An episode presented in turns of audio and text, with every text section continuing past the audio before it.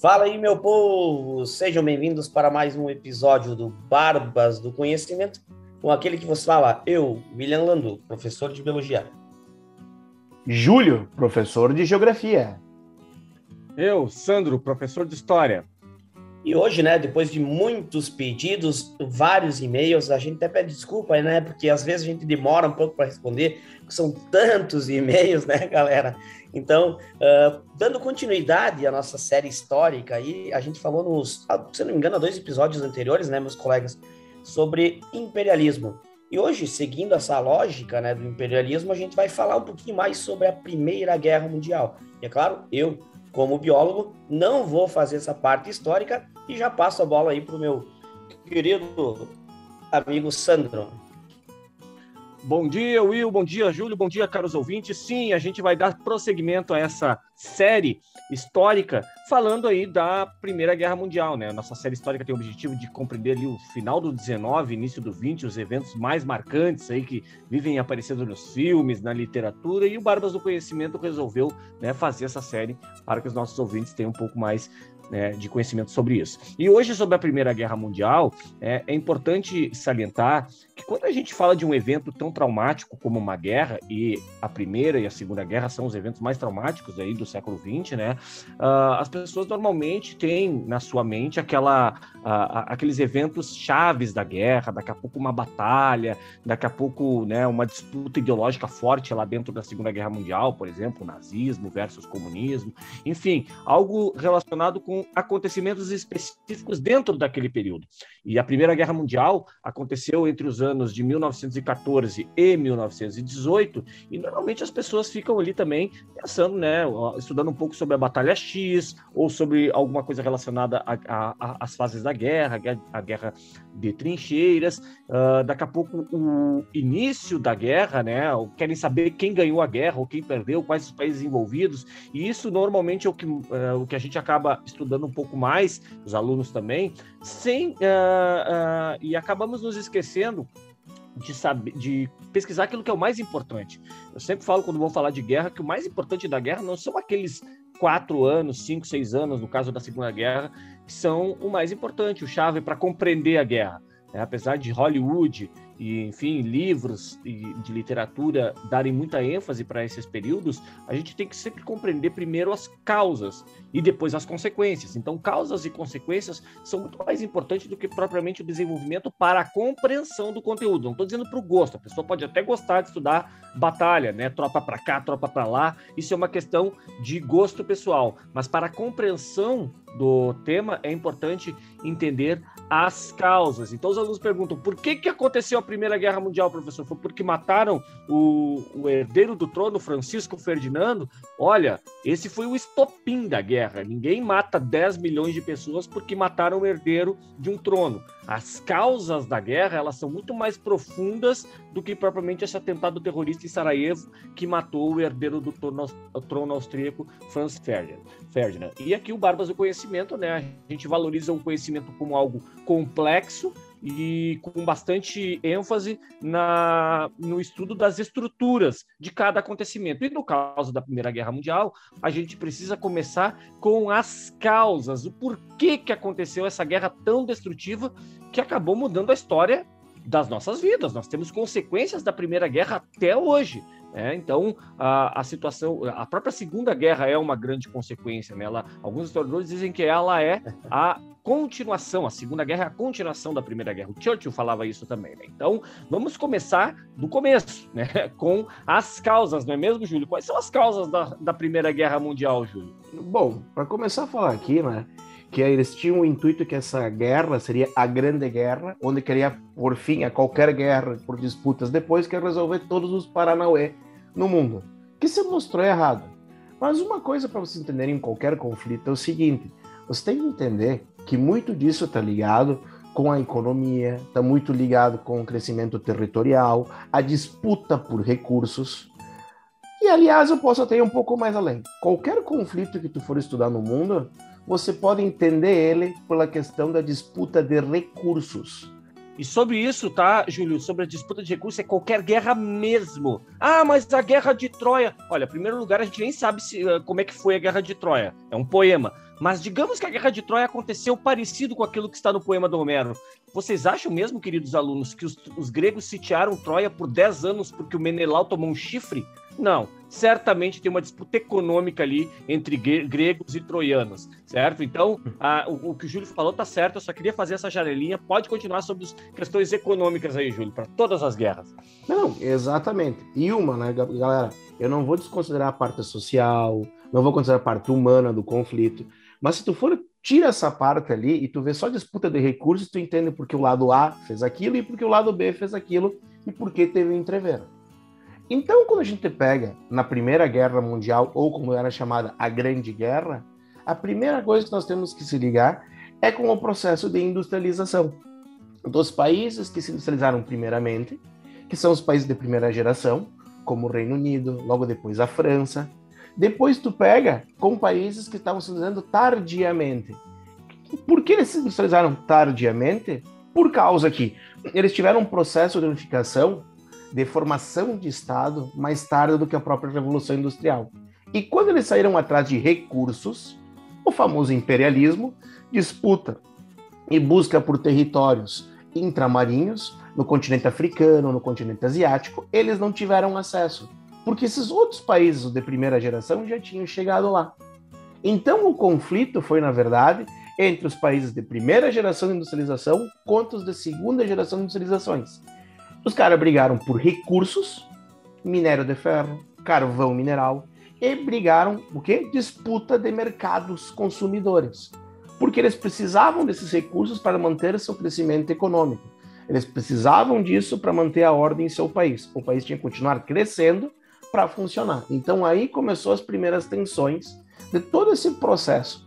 E pessoal, estou falando isso daí logo após a Revolução Industrial, 1870, bem antes do todo o processo da, da Primeira Guerra Mundial. Então começou essa disputa aí por territórios. E nós podemos citar várias outras coisas que levaram esse conflito. Por exemplo, a questão imperialista, onde que tinha a Grã-Bretanha, a França a Rússia estavam com medo do crescimento do alemão, porque a Alemanha fica no meio de campo da Europa e ela tinha acesso a vários recursos também.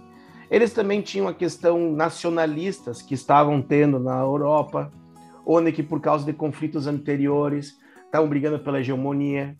O revanchismo francês, por causa que a França tinha perdido a guerra é, é, franco-prussiana e ela estava querendo retomar os territórios que ela perdeu também. Sem falar que se tu pega toda a questão dos Balcãs, da complexidade, onde eles queriam tirar, uh, formar países, onde eles tiraram o Império Austro-Húngaro do lugar, e a questão da Grande Sérvia, né? Que também isso levou, que nem foi falado pelo Sandro, o assassinato do arquiduque Ferdinando, que na verdade foi considerado uma afronta pelos sérvios, deviam o herdeiro do trono na Sérvia, que eles queriam independência, e veio ao Império Austro-Húngaro dizer, não, esse território é meu e aqui estou mandando o herdeiro, que gerou todo esse conflito. Então, na verdade, foram várias disputas territoriais ligadas com questão de recursos, questão economia, no âmbito mundial. E por que foi mundial? Por causa das colônias que estavam espalhadas ao redor do mundo. E todo, teve vários conflitos por disputa disso. Então não foi só o assassinato de uma pessoa. Foi uma questão de disputa por muito tempo e de muitas tensões. Para falar a verdade, os caras já sabiam que ia dar uma treta. Eles só não estavam esperando qual que é o momento que ia dar essa treta. Eles já estavam numa corrida armamentista ainda no, na virada do século. Tipo, vamos investir em tecnologia, vamos investir em armamentos, porque eles sabiam que ia estourar. E as alianças foram de um lado para o outro. Exato, Júlio. E isso que o Júlio falou dessa corrida armamentista tem um nome, inclusive, nos livros de história, aparece como chamada paz armada. Nesses 40 anos que vão das unificações que o Júlio falou, é, da unificação alemã e unificação italiana, 1870 e 71, uh, ah, esses 40 anos que separam essas unificações do início da Primeira Guerra Mundial é um ano de crescimento econômico, dito pelo Júlio, e esse crescimento econômico, muita parte de, muito dele foi investido na aquisição de armamentos, na produção de armamentos, no investimento em tecnologia, no estudo em novas tecnologias para a luta, então, para a batalha. Então, esse período chamado de Belle Époque, muitas vezes, nos livros de literatura aparece muito isso na, na hora que a gente estuda o parnasianismo, por exemplo, uh, é, é, a Belle Époque, a Bela Época, né, em francês, né, o período áureo da Europa, mas para os europeus, Paris, Londres, Madrid, não lá em, uh, nas colônias, na África e na Ásia. Lá o bicho está pegando, os caras estão sendo escravizados, como a gente falou né, na, no, no, episódio sobre imperialismo. E essa disputa por colônias, ela vai se intensificando cada vez mais, porque Alemanha e Itália um pouco o Império Austro-Húngaro também, estão atrasados nessa corrida. Então eles vão exigir colônias a todo momento. Em algum momento vai dar ali algum eles vão sentar e vão conversar, como na conferência lá de Berlim. Outros momentos eles vão acabar tendo conflitos menores, como no Marrocos, por exemplo. Então a gente tem diversas pequenas disputas e uma grande nuvem negra vai ah, aparecendo no horizonte europeu. Como o Júlio falou, vem, o tempo está fechando nesses 40 anos. E é claro que todas essas coisas que o Júlio disse, né, as disputas nacionalistas nos Balcãs, as, as disputas, o revanchismo francês, uh, tem a questão também do Império Turco-Otomano, que também é um império uh, já antigo, o Império Russo o Império Turco-Otomano e um pouco o Império Austro-Húngaro são impérios ainda ao estilo absolutista, né? Com, claro, com as suas características, né? O Turco-Otomano ele é muçulmano, mas ainda assim eles não são impérios modernos como a Inglaterra, por exemplo, né? Eles não têm, eh, não estão inseridos dentro daquele imperialismo. Então essa disputa é por mercados e é por matéria-prima, como bem disse o Júlio, certo? E durante esse período, né, de, de, do tempo fechando na Europa, os países vão formando alianças. Aqueles que não têm colônia junto, uh, se juntam, né, se juntam numa aliança e aqueles que têm colônias que estão já já largaram na frente se juntam numa outra aliança. De um lado, França e Inglaterra, que são os países colonialistas por excelência, do outro, Itália, Alemanha e Império Austro-Húngaro. Depois, o Império Russo vai se juntar também com a França e a Inglaterra por uma questão estratégica de geopolítica, e aí é que nós vamos ter as duas grandes alianças da Primeira Guerra Mundial: a Tríplice Entente, que seria a Inglaterra, a França e a, a Rússia, e a Tríplice Aliança, que seria Itália, Alemanha Império Austro-Húngaro. A Itália meio que se fez de louca no início da guerra e depois ela ainda trocou de lado, né? E acabou sendo chamado de a Batalha das Potências, o time das, das potências centrais, como Alemanha e Império Austro-Húngaro. Então, falando um pouquinho da guerra, e eu vou falar muito rápido mesmo, porque essa parte, ela é, depois que a gente compreende as causas, fica mais fácil de compreender de forma mais rápida a parte da, do conflito. A guerra começa, como eu já disse, já foi reforçado pelo Júlio, com o assassinato do herdeiro do trono por uma questão dos Balcãs. Poderia ter sido sobre uma questão da batalha sobre a Alsácia-Lorena entre França e Alemanha? Poderia, poderia ser em qualquer lugar. A gente nunca sabe onde vão começar esses conflitos. E neste caso começou com o assassinato do arquiduque, arquiduque herdeiro do trono austríaco.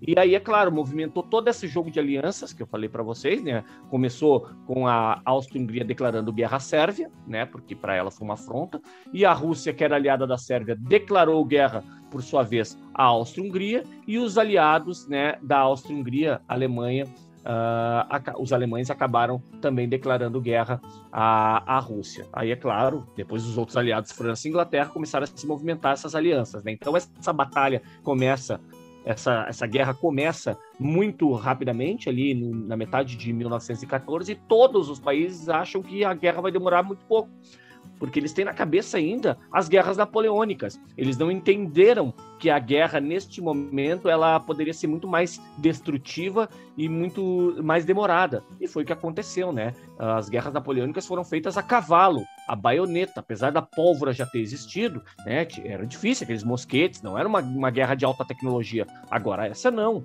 canhões, metralhadoras. Logo ali vai ter também armamento químico. Então a guerra ela acaba se, uh, uh, se consolidando como algo demorado porque as, os países, uh, as tropas não conseguem vencer o inimigo e tomar o território. Chegam perto disso, né? Então os alemães chegam perto de vencer a França, mas não conseguem porque os franceses, apesar de serem mais fracos naquele momento, naquelas batalhas ali, eles a, a fraqueza deles não impede que eles consigam resistir de uma forma bastante vigorosa por conta desse armamento, por conta dessa tecnologia. E aí, é claro, os, as duas, os dois lados começam a cavar trincheiras, a gente entra na segunda fase da guerra, que é a fase da guerra de trincheiras, e aí é a fase mais demorada, mais destrutiva, por conta né, da, da própria, do próprio planejamento que não havia sido feito dos países de uma guerra longa. Começam a, a a cavar buracos, né? Que as trincheiras são basicamente isso, buracos ao longo de todo o território em disputa e nenhum dos dois lados consegue tomar a terra do outro lado. Fica aquela terra de ninguém no meio, o nome disso é, né, a terra de ninguém, e qualquer tropa que tentasse entrar na terra de ninguém para tomar a trincheira do inimigo era metralhado e a guerra acabou se estagnando nessa parte aí, com muita morte, né, começa também as doenças a aparecerem, né, as, as, as mortes por desnutrição, porque os recursos começam a ser requisitados para a guerra, então falta também na retaguarda alimentação para a população que não está diretamente diretamente lutando, a guerra começa a destruir praticamente toda a Europa. E como essa guerra se estagna né, nessa parte das trincheiras, uh, os dois lados começam a buscar alternativas de vencer o inimigo. E uma das alternativas é exatamente o desenvolvimento do armamento químico, que aí o nosso, né, uh, nosso professor de biologia vai explicar exatamente qual é, né, que tipo de tecnologia de morte começa a aparecer, não é mesmo, Will? Pois é, né, galera? Sempre sobra essa parada mais da ciência, mais da biologia, da física, da química. Apesar de ser biólogo, vamos dar uma perambulada para essas paradas aí também. Uh, realmente, realmente foi a primeira grande guerra, eu diria, o nome próprio já diz da Primeira Guerra Mundial, chama ela de Grande Guerra também, né? Foi a primeira grande guerra que utilizaram uh, bombas químicas ou armas químicas. Já tinha sido utilizado, já tem na literatura, enfim, algumas informações, até os próprios gregos, lá na antiguidade, enfim, utilizavam flechas com veneno e tal, mas em grande escala foi a primeira grande guerra que utilizaram uh, bombas químicas. Tanto que, por curiosidade, depois de um tempo elas foram proibidas, que depois a gente vai explicar o porquê. É que nessa época e tal, eles começaram a desenvolver técnicas de guerra, técnicas que envolviam as trincheiras, esses buracos, enfim, que eles faziam no solo para se proteger de alguma uh, de um possível ataque. Quando eles se protegiam de um possível ataque, eles ficavam uh, nessas trincheiras, enfim, nesses buracos e nada atingia eles. Aí como é que eles pensaram? Como é que eu vou matar o meu inimigo? Como é que eu vou vencer essa guerra? Aí eles, pô, vamos criar algum tipo de arma que faça com que uh, a gente consiga atingir essas pessoas em grande escala e sem disparar um tiro. E eles utilizaram essas bombas químicas, né, essas armas químicas. O que, que seriam essas armas químicas? A gente tem duas que foram utilizadas, mas tem outras, obviamente, mas que é a bomba de gás mostarda e a bomba de gás cloro. Seriam cilindros, na verdade, que eles lançavam dos aviões e quando caía, esses cilindros estouravam e uh, exalava esse, essa substância que acabava matando por asfixia ou queimando a pele desses combatentes. Uh, a gente sabe hoje, né, que o gás cloro ele é o, muito pouco o, encontrado na natureza na forma livre, ele tem que estar reagindo com alguma coisa. Tanto que a gente utiliza eles para tratamento de água, para limpeza, em vários tipos de substâncias aparece esse tal de elemento químico cloro. Só que, como ele é altamente reativo, uh, quando eles jogavam essas bombas de gás cloro, o gás cloro ele era menos denso do que o, o, o ar, enfim, ele ficava próximo ao solo. E aí ele ia circulando nessas trincheiras e acabava atingindo essas tropas. Essas tropas inalavam essas grandes, uma grande quantidade de gás, e esse gás ele entrava nas vias aéreas superiores desses indivíduos, desciam pela traqueia, quando atingiam os alvéolos pulmonares, o pulmão, enfim, ela, o gás ele começava a reagir com a água, porque ele puxava a água de dentro da traqueia, dessas células que tinha nesse trato respiratório, e acabava secando e asfixiando literalmente esses combatentes. Então era uma, uma morte tanto quanto dolorosa, uma morte tanto quanto cruel, eu diria, só que não acabava matando também somente uh, pessoas ou das tropas que uh, inimigas ou aliadas, enfim, isso aí é o Sandro e o Júlio explicam um pouquinho melhor, eu acredito. Mas acabava matando uma grande quantidade de pessoas. Com o tempo, também eles utilizaram umas, as bombas de gás mostarda, e por coincidência, essas bombas de gás mostarda também têm cloro na sua composição. Só que tem outra situação aí. A bomba de gás mostarda é uma bomba que contém cloro e ela pega acaba queimando literalmente a pele de dentro para fora. Então a pessoa começa a escamar, a pele começa a soltar. Então é uma, uma coisa muito mais uh, drástica, muito mais tenebrosa de se observar. Uh, por coincidência, o Hitler, na Primeira Guerra, Guerra Mundial, que ele combateu, ele foi atingido e teve um acidente com uma bomba de gás mostarda. Uh, isso é uma curiosidade, enfim, mas que Uh, depois, o próprio Hitler utilizou esse acidente que ele teve, não só isso, mas outros fatores também, tá? Como uh, proibindo essas bombas de gás, cloro, gás mostarda, essas armas químicas de serem utilizadas em guerras. Não foi só o próprio Hitler, tá? Ele proibiu na, o, as tropas dele, mas essa proibição veio de outros tribunais no mundo inteiro pela uh, dificuldade que se tinha também de manuseio desse tipo de arma. É, é uma situação tanto quanto complexa, mas uh, era por aí, meus queridos. Não sei se vocês me entenderam. Valeu! Aí, antes de passar a bola, né, é estranho porque como é que pode, né, a gente proibir um tipo de arma numa guerra? A guerra em si, ela já é cruel, ela já é, é estranha, ela já é uma coisa que eu não consigo entender, assim, né, é porque é, é uma coisa que acaba matando muitas pessoas inocentes, enfim, aqueles que armam a guerra nunca vão para a guerra, então é bem complicado no meu entendimento, tanto por ir uma arma numa guerra, só por, por terminar minha fala, e valeu, agora passo a bola, valeu, gente. Não, não, é que justamente o que tu tá falando, né? Geralmente, como existe uma norma numa regra, porque a coisa foi tão feia que os dois lados concordaram. Não vamos fazer mais isso. E, por exemplo, a utilização de gases, o problema foi em que muitas batalhas os caras lançavam os gases pro inimigo, e depois do tempo o vento mudava e a nuvem de gás ia para as tropas aliadas. Então era uma faca de dois gumes. E tu pega hoje, tu vai vendo, tu vai estudando, tem várias armas que foram desenvolvidas que os caras disseram, não dá para usar. Porque não adianta eu matar o inimigo e me matar no processo. Não, sim, é bem isso aí mesmo, meus colegas. A gente não fica à mercê do meio ambiente, né? A gente não tem uma noção de como isso vai se comportar. Enfim, é um gás. O gás ele é extremamente volátil. Ele ocupa o ambiente em que ele está. Ele tende a ocupar o ambiente em que ele está. As moléculas do gás elas elas estão em constante agitação. E essa constante agitação faz com que ela, ele ocupe, esse gás ocupe diferentes tipos de ambientes. Uh, e o, o, vento né, auxilia também a distribuir esse gás. Então não é tão simples assim a gente pegar e lançar uma bomba e achar que a gente vai só vai atingir o inimigo. Não, muito pelo contrário, a gente não tem controle nenhum.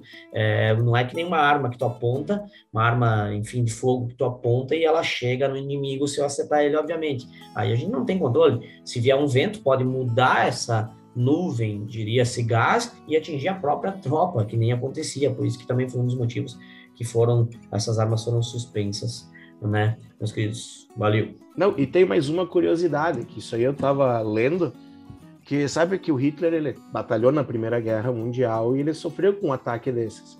Mas na verdade, um desses ataques ele pegou, ele não estava conseguindo encaixar a máscara de gás dele direito por causa do bigode, que é aqueles bigodão grande. Então o que que ele fez? Ele cortou o bigode só para ficar embaixo do nariz para ele conseguir encaixar a máscara Sério de... isso, é cara? Isso eu não sabia. Cara, não, nunca tinha lido sobre isso. coisa cara, assim, ó, eu tava vendo, tava, eu tava lendo isso e depois assisti um documentário sobre a Segunda Guerra, que a primeira cena de um soldado alemão desesperado, correndo de um lado pro outro, ataque de gás, ataque de gás, ele tentando colocar máscara, né? tinha aqueles bigodão grande, não conseguia. Daí ele ficou, levantou a cabeça. Tem um bigodão Ele levantou a cabeça e, tipo, o gás batendo aqui, ele todo durinho. E quando passou o gás, a primeira coisa aparece assim nele, colocou um espelhinho no, na trincheira e começou a cortar. Daí só depois que tu se liga que eles estavam mostrando o Hitler batalhando na Primeira Guerra, que ele ficou só com o bigodinho aqui para conseguir encaixar ah. a máscara de gás. Ah, eu não consigo acreditar nisso. Pra mim, isso aí tem uma parte dramática uh, do documentário. Vou até procurar isso, porque é muito bizarro. O, o bigodinho Hitler, do Hitler surgiu por causa eu também não.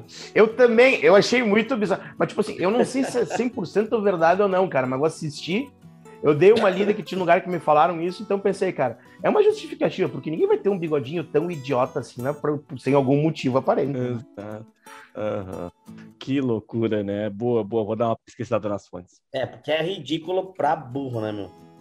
Bom, já que estamos falando em cloro, né, eu, é, só para falar de uma situação curiosa que acontece, aconteceu muito nos anos 80, enfim, aí quando descobriram os, os refrigeradores, a gente tinha os CFCs, os famosos CFCs, Não tem muito a ver com a guerra, tá? É só uma coisa mágica que a gente falou de cloro e bomba química, enfim, não sei o que lá. Para ter uma ideia, os CFCs que eram utilizados nas, nesses refrigeradores e nos é, era um aerossol, né, digamos assim, ele sobe para a atmosfera e ele acaba destruindo as moléculas de ozônio. Moléculas de ozônio essas, O3, né, com molécula O3, que nos protege dos raios ultravioletas. Importantíssimo essa camada de ozônio que nós gostamos de destruir. Ah, então, essas moléculas de CFCs que continham cloro, e contém cloro, aliás, elas uh, degradam milhares de moléculas de ozônio. Milhares, não são uma, não são duas, são milhares. Uma única molécula de CFC degrada milhares de moléculas de ozônio. E reforço, a, a, o grande buraco da camada de ozônio ele estava aqui no Rio Grande do Sul, né? Por coincidência. Então é muito complexo, é muito complexo, não digo, mas é muito estranho a gente falar isso, né? Falar de buraco da camada de ozônio, sabendo que a gente sofreu com ela durante tanto tempo e ainda sofre. Mas CFC, que é cloro, foi utilizado muito na, na guerra, é utilizado no nosso dia a dia e uh, degrada a nossa camada de ozônio. Então, muito cuidado com o cloro. Precisamos dele, mas de forma consciente. Né, meus queridos? Vamos lá, seguir no baile. Desculpa aí cortar um pouquinho e mudar um pouquinho o foco. Vamos voltar aí para a Primeira Guerra Mundial. Valeu. Sim, da questão ambiental né, uh, que os armamentos que uma guerra pode trazer, né, o, o, impacto ambiental. Poxa vida, se qualquer atividade humana gera impacto ambiental, imagina uma atividade traumática como uma guerra dessa proporção. Então, obviamente que o impacto ambiental ele vai ser danoso e talvez até mesmo irreversível em alguns casos, né? É. E Dando continuidade, tá? Peguei a palavra aqui uh, só para a gente uh, falar um pouquinho a questão da, da tecnologia. O, os aviões, né, as aeronáuticas estavam a, a apenas iniciando o seu processo de, de estabelecimento como uma das armas. Né? A, a, a aviação ela já existia, né? Uh, mas ela era muito nova, né? Tanto que para quem pensa lá nos irmãos Wright nos Estados Unidos, século XIX, quanto no Santos Dumont, não, não cabe aqui agora nesse debate, talvez um outro episódio, mas uh, a verdade é que não havia tecnologia suficiente para utilizar esta, essa arma como algo relevante na Primeira Guerra Mundial. Uh, então é por isso que eles acabaram desenvolvendo essas uh, esse tipo de armamento. Chegaram a pensar em usar, chegaram a usar inclusive zeppelins, imagina aquele trambolho né, para atacar uh, o inimigo. Mas só no final da guerra, e aí caminhando agora para o final né, do episódio, no final da guerra que isso vai ser fundamental, porque quando os Estados Unidos entram na guerra, 1917 é um ano muito chave para a guerra, né, por isso que ela termina em 18 Uh, primeiro por conta da convulsão na Rússia, né? A gente tem a Revolução Russa que vai retirar os russos da guerra. Eles até vão demorar um pouquinho mais, tem a disputa lá entre bolcheviques e mencheviques, mas a Rússia, que já não era um grande player nessa guerra, ela né, uh, era um estado que uh, incomodava muito os alemães, estava do lado da Entente, mas não era um grande player e ela simplesmente sai da guerra por conta da sua convulsão interna, a Revolução Bolchevique, e os Estados Unidos entram na guerra nesse mesmo ano, em 1917. E aí, claro, não são só homens, não são só tropas, mas são mais armas, mais tecnologia e principalmente mais dinheiro. Então a guerra ela vai ser rapidamente concluída depois da entrada dos Estados Unidos, inclusive com a utilização já de aviões, né? E, e uh, em 1918 ela se encerra com a rendição das potências centrais, a vitória dos aliados, mas foi uma rendição meio esquisita, porque uh, porque dentro da Alemanha houve ali uma disputa interna entre aqueles que queriam a continuidade da guerra e aqueles que não queriam, e os alemães que queriam a paz a todo, a todo custo simplesmente tomaram o poder e fizeram, assinaram a paz, uh, assumindo toda a culpa pela guerra, sem terem sido derrotados no campo de batalha, ou seja, sem Berlim ter sido ocupada. E isso gerou uh, consequências muito danosas até para o surgimento do nazismo, certo? Então, a Primeira Guerra Mundial ela terminou, sim, ela terminou, mas para os alemães que entendiam que era preciso continuar até a morte, ela não terminou. E o Hitler vai dar continuidade a ela na, nos anos que se seguirão, certo? Então, também será uma disputa por colônias. A Segunda Guerra Mundial ela é uma continuação, né, com um elemento ideologia, né, principalmente a questão do fascismo e do nazismo. Mas a Primeira Guerra Mundial ela gera essas condições políticas e econômicas dos quais ela não resolveu, ela já tinha um problema, ela não resolveu e se agravou. Porque funciona da seguinte forma, queridos alunos: quer brincar de guerra? Então faz o seguinte: bota todas as suas colônias na mesa, eu também boto todas as minhas, e quem ganhar, rapa tudo. E foi isso que aconteceu. Os vencedores, né? A Intente acabou não só na, não perdendo nada, como acabou ganhando colônias e, e, indenizações bem poupudas dos vencidos, né? Que são, no caso, a Alemanha, principalmente, né? A Áustria-Hungria, um pouco ali a Turquia, que perdeu territórios, e até mesmo a Rússia, que perdeu, mas aí por outros motivos, por conta da questão da Revolução Russa. Sim, e todo esse processo aqui, né? Por causa que temos que entender que essa derrota alemã ela gerou o terreno fértil para o extremismo. E qualquer conflito onde que tenha ser uma derrota, tu abre espaço para o extremismo ocupar o lugar do poder que estava anteriormente. Então nós temos que ser ligados a isso aí. Qualquer conflito mundial, geralmente depois o derrotado, eles vêm com ideias ultranacionalistas, eles tentam encontrar culpados da derrota, porque o nazismo fez isso. Ele fez o quê? Ele pegou e encontrou os culpados da derrota alemã. E, por, e a partir desse sentimento criou essa ideologia extremista. Então, sempre é assim que nós temos que analisar os conflitos. Isso mesmo, né, pessoal? E uh, esse episódio, né, ele talvez seja, uh, ele vai ser um pouco mais curto exatamente pelo fato de que a gente está fazendo essa série. Ele é para ser ouvido assim, inclusive com essa nessa ordem, para que você possa, você que está estudando aí final do século XIX, início do século XX, é importante compreender todos esses processos como algo encadeado.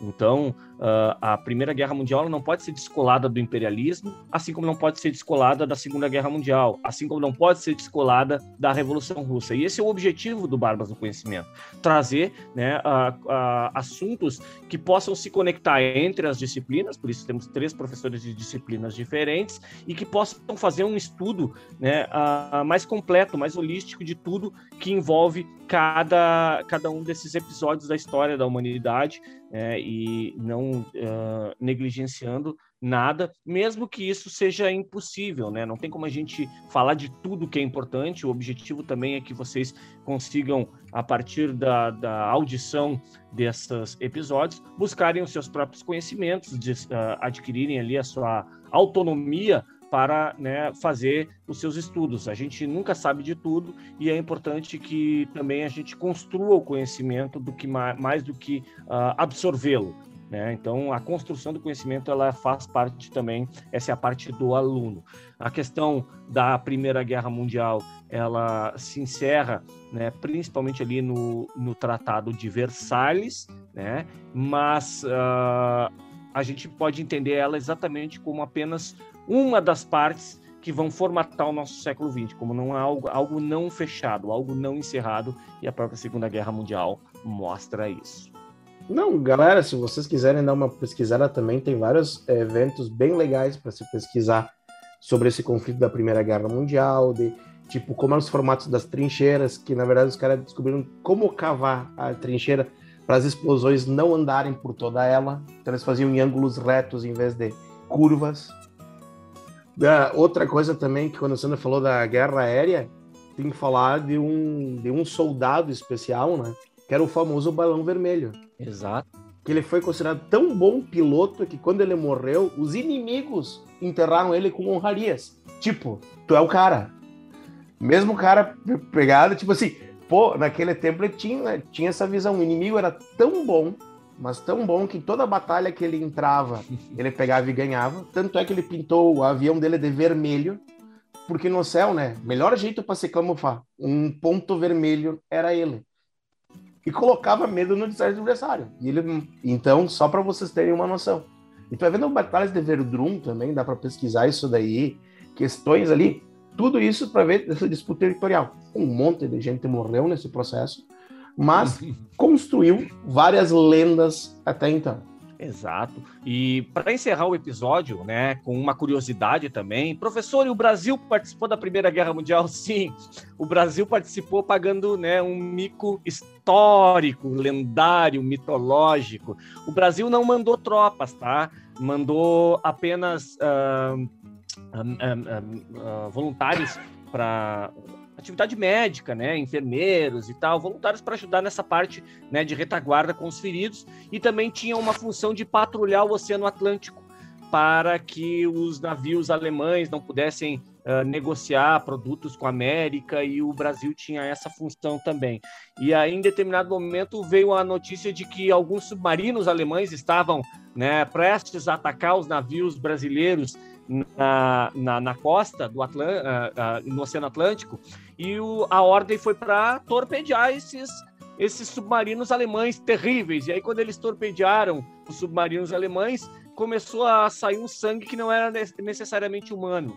O Brasil bombardeou, torpedeou golfinhos, pobres golfinhos, né? Que... Ah, tá de sacanagem. É verdade, William. É Brasil pagando. Eu sabia dessa. Né, desde 1914, né? Então, isso só para pegar na parte moderna, né? Então, sim, o Brasil participou da Segunda Guerra Mundial fazendo esse fiasco, esse, né, esse crime ambiental, né? Então, golfinhos não se metam com o Brasil. E, não, e detalhe, né? Golfinho não, era, não foi nenhuma baleia, né? Porque eu acho que se aproximaria mais um submarino uma baleia, né? Mas golfinho, mano, pá. A gente, eu acho que seria isso, então. então... É que. É que... Não, pode falar, pode falar.